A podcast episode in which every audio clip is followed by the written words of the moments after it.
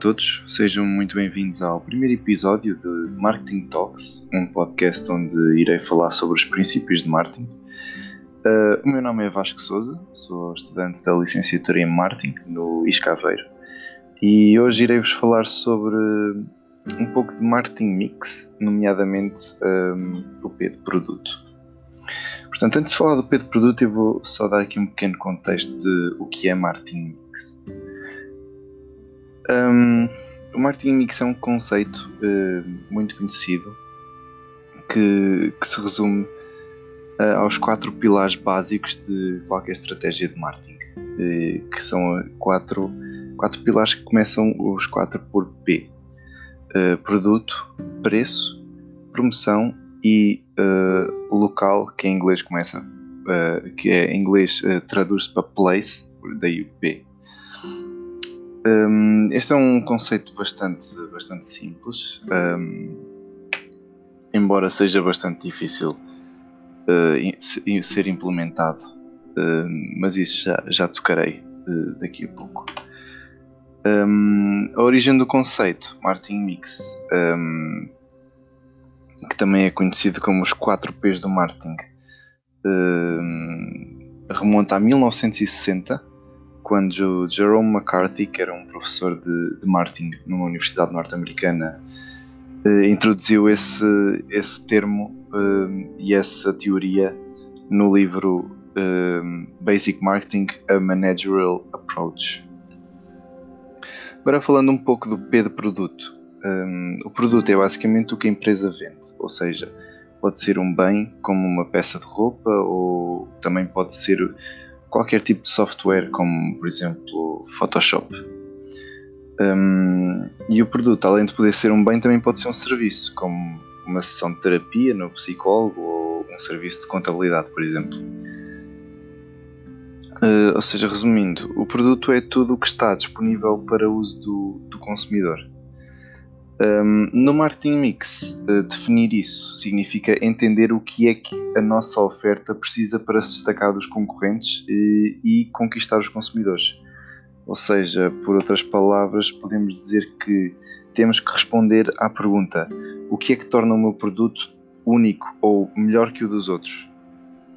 Um, isto porque se o produto não se destacar, um, será difícil cumprir os objetivos traçados uh, para a campanha. Agora pensa, pegando no exemplo das peças de roupa que tinha falado há bocado, um, ehm, toda a gente conhece a Zara, por exemplo, uh, mas também toda a gente conhece a H&M. Então o que, é que, o que é que faz com que a Zara se destaque da H&M e de todas as outras lojas que, que, praticam o fast fashion, que é basicamente o que, o que a H&M, Pull&Bear, Bershka, Zara fazem?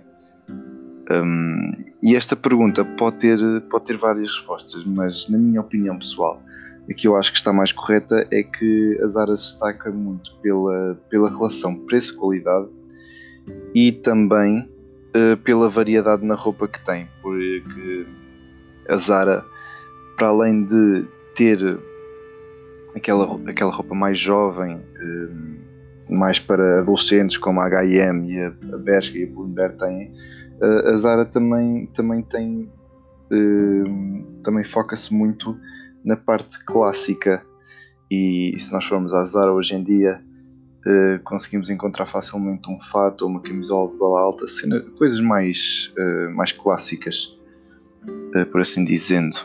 Mas voltando a falar do produto em si, um, o produto deve responder a algumas questões de maneira a entender e definir um, os atributos e, e, as características do mesmo.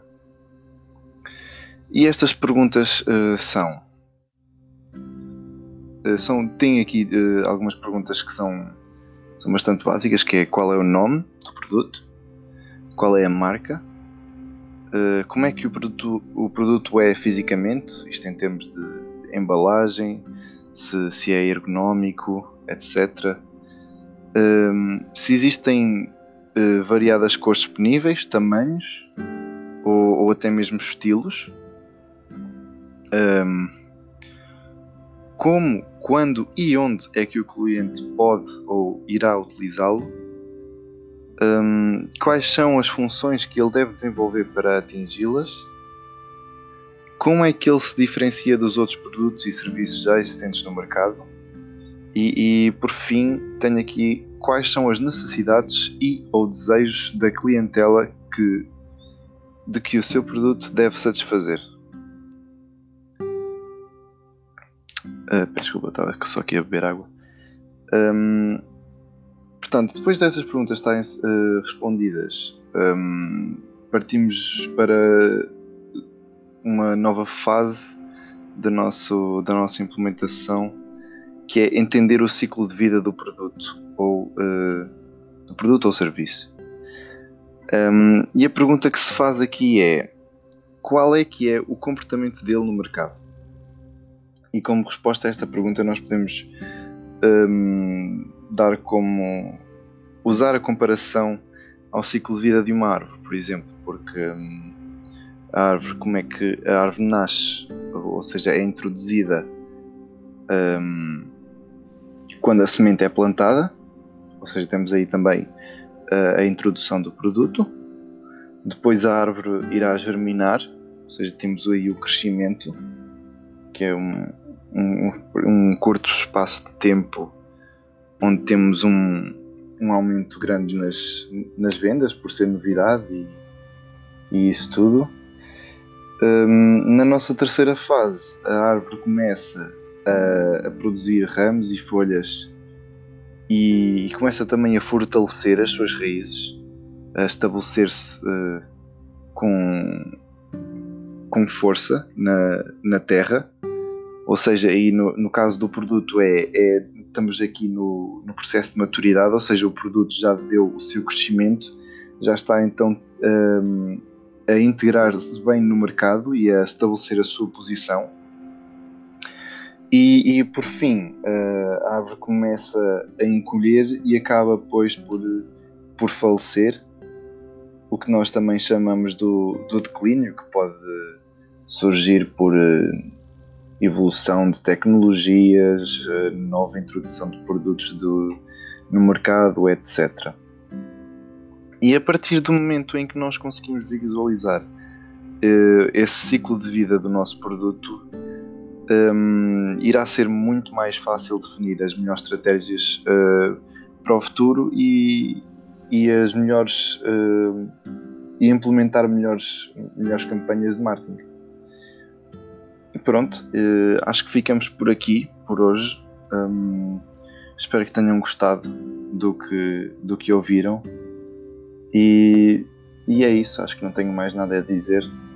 Depois podem-me deixar nos comentários uh, sugestões ou críticas construtivas que eu irei lê-las e irei responder com certeza. Até à próxima.